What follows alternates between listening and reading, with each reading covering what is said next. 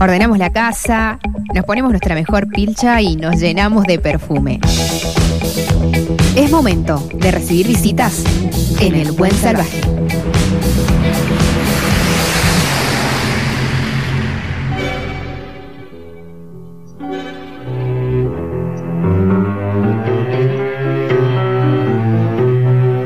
Saben que este próximo sábado 11 eh, la orquesta Pianoforte se va a presentar por primera vez como formato de orquesta típica en una de las últimas actividades de, de Pianoforte que han, trabajado muchísimo durante todo el año, ¿no? Va a ser esta vez en el Teatro Mendoza. Eh, vienen dos bandoneonistas re grosos como Javier Crespín y Rodrigo Ábalos para sumarse a la orquesta Pianoforte que va a ser dirigida por Miguel Pineda Zácara que es el director titular y lo tengo en línea. Hola Miguel, Walter Gaso te saluda, ¿cómo te va? Walter, buenas tardes, ¿cómo estás tú? ¿Cómo está la audiencia? ¿Todo bien? Pero muy bien, qué gusto escucharte, viejo. Igualmente, igualmente. Bueno, contame, contame cómo es esto. ¿Vamos a hacer tangos? vamos a hacer, vamos a hacer tangos. Sí. Vamos a hacer tangos con orquesta pianoforte, esta vez va a ser en uno de los formatos de orquesta típica, Ajá. Eh, eh, vamos a hacer eh, una suerte de, de, de tangos conocidos, pero sobre todo quiero dar una, una, una información, que es que nuestro primer tango Sí. va a ser el entrerriano, va a ser el primer tango del programa. Resulta que este es el primer tango que se grabó en Argentina. Ah, mira vos. ¿eh? Este es un tango de Rosendo Mendizábal, el tango es de 1887, Ajá. Pero es uno es, es el primer tango que está registrado como grabado en, la- En en un- Argentina. seguramente en un disco de pasta tiene que haber estado, tiene que haber aparecido la primera vez, seguramente ni siquiera pasta, recuerda que esos eran unos discos más duros, que no eran vinilo. ¿no? No, no, por por eso de pasta, pasta. Yo digo, esos Eh, grandotes, viste, que se caen y se rompen como un plato. Esos mismos, Ajá. esos mismos que se no vuelven nada. Sí. Bueno, esto vamos a hacer eso, vamos a hacer el choclo, Buenos Aires, vamos a hacer música también como Adiós Nonino, Ajá. Qué ¿verdad? bueno. Y estos son unos arreglos todos que están, que a pesar de que son para, para orquesta típica de toda la vida, son Sí. o rearreglados o desgrabados. Ujú. que llamo que llamo yo desgrabado, ¿qué se llama desgrabado? Sí. Desgrabado es que alguien se puso con mucha paciencia, Mm. ¿Verdad? A oír las grabaciones de Troilo, etcétera, y empiezan a escribir exactamente lo que sonaba. Lo que son. Totalmente. Entonces dicen, de hecho, los, los, los arreglos de esto dicen desgrabación. Eh, Miguel, Entonces, bueno, vamos a hacer este concierto el, el sábado 11-11, 11 de noviembre. Todo va a ser las 21 horas en el Teatro Mendoza. Miguel, vos sos director de orquesta. ¿Qué, ¿Qué le pasa a un director de orquesta cuando dirige tango? ¿Qué le pasa a un director de orquesta cuando dirige tango? Yo te voy a decir realmente qué es lo que pasa. Como en todas las orquestas, pero sobre todo con un, un, un género tan específico como el tango. El director lo que hace es armar, ¿verdad? Mm, El director lo que hace es armar la orquesta en los ensayos para hacer el concierto.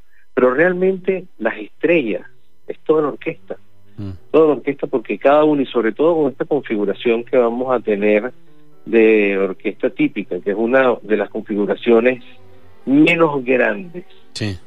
¿Por qué hablo de menos grandes? Una orquesta típica grande tendría cuatro bandoneones como mínimo. ¿verdad? Una orquesta, una, una, un grupo grande de cuerdas, piano con trabajo, ¿cierto? A veces lleva guitarra, a veces lleva flauta también, dependiendo de lo que se haga. Sí.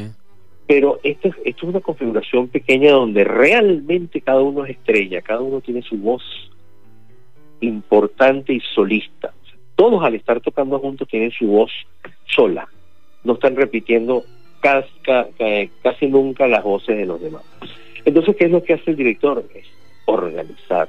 Organizar todo esto para que todo esté fluyendo con todo y que cada uno de los músicos sabe qué es lo que está haciendo. Sí, y aparte hay otra cuestión, eh, Miguel, que mm, el tango tiene también sus, eh, sus corrientes, ¿no? Por ejemplo, la corriente de Darienzo, que puede ser para una orquesta típica bailable, ¿sí? pero también puede ser la corriente piazzoliana para una orquesta típica en el cual hay que sentarse y escuchar tango. Exactamente, exactamente. Y aquí vamos a tener una muestra, una, una, una mezcla de todo eso. De hecho, hay arreglos que son de Piazzolla. Ajá. Arreglos de esos tangos que no son de Piazzolla, arreglados por Piazzolla Ujú. para orquesta típica. ¿Ves? Entonces, claro, la- y la orquesta de Arienzo, a mí me encanta esa orquesta porque ese señor es, era, perdón, ese señor era que vivía cada, cada microsegundo de los conciertos, cómo dirigía. Y esa orquesta de un- es, una orquesta de gran formato, Claro. una orquesta, una orquesta típica o bailable, dependiendo del arreglo que hiciera, de gran formato, bastante amplio. Eh, in- increíble porque el sonido eh, que marcaba Darienzo a su orquesta indefectiblemente te llevaba a mover el pie. Claro, claro. Y los que no conozcan, que estén oyendo en este momento, Sí. busquen en YouTube, Ajá. busquen en YouTube este concierto de Darienzo para que vean cómo se vivía cada una de las cuestiones. De verdad que uno disfruta, yo, yo disfruto mucho cuando veo esos videos. ¿Cuándo, cuándo, ¿Por eh, llegaste al tango? ¿En qué momento de tu vida? eh, a, a ver, convengamos que estoy hablando con Miguel Pineda Zácara, él es venezolano, es director de orquesta, va a dirigir ahora la orquesta Pianoforte, que van a hacer tango. Eh, ¿cómo, cu- ¿Cómo y cuándo llegaste al tango? Eh, llego al tango, yo era director de la banda de la banda Marcial Caracas. La banda Marcial Caracas es la institución orquestal más antigua de Venezuela.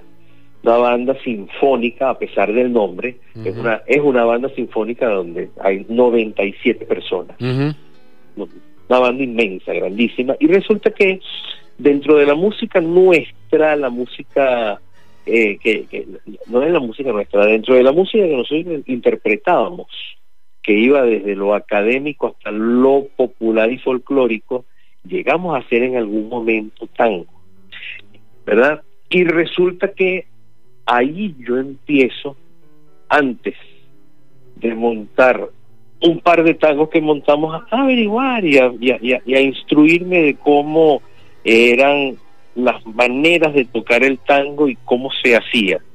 A pesar de que, como tú lo has dicho, si venezolano, no soy argentino y no tengo tanto en la sangre, he tenido que aprender bastante porque he tocado, he tocado también aquí con un, un- eh, en contrataciones, sobre todo con el maestro Mario Galván, no sé si Ujú. lo, Sí, lo sí, sí, ubican, por supuesto. ¿verdad? Que tiene su grupo, entonces él en algunas oportunidades ha hecho arreglos para cuestiones de tango y yo he tenido que tocar, pues soy flautista, Ajá. ¿verdad? Y entonces, bueno, me he empezado a nutrir en este, en este tiempo que tengo en Argentina para hacer tango, pero además de eso, ¿verdad? La, la, calidad de los músicos con que vamos a tocar este sábado 11 es altísima. Y entonces como una especie de feedback, una retroalimentación que hay de aprender y de montar también y organizar y coordinar la orquesta. Me parece buenísimo. Este sábado 11 en el Teatro Mendoza, eh, ¿En horas? 21 horas, ¿sí? Eh, las entradas ya están a la venta en entrada web, así que pueden comprar Sí, ahí. las entradas, y apúrense porque tengo información de que están volando las ventas de entradas. Esto es en, en- por entrada web com punto ar y también en las taquillas del teatro. Y lo, lo que pasa es cómo no va a estar volando, sí es buenísimo. Lo último que te pregunto, ¿qué me podés hablar de Javier Crespín y de Rodrigo Ábalos? Bueno, mira, son extraordinarios fuellistas, extraordinarios bandoneonistas. Ya tuvimos un ensayo, ¿verdad? Que Mm. nos falta todavía para ensayos para el para este sábado y de verdad que la claridad, la ejecución técnica que tienen es impresionante. De verdad que no se los pierdan.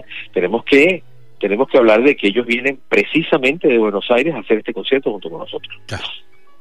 Hermosísimo. Eh, Miguel, te Sí. mando un abrazo enorme y muchas gracias. ¿eh? Muy Bueno, agradable. muchas gracias por la entrevista. Saludos al público, a la audiencia y gracias por todo. Dale, que lo pases muy bonito. Chao, chao. Igual, hasta luego. Hemos hablado con Miguel Pineda Zácaras, el director titular de la eh, Orquesta Pianoforte.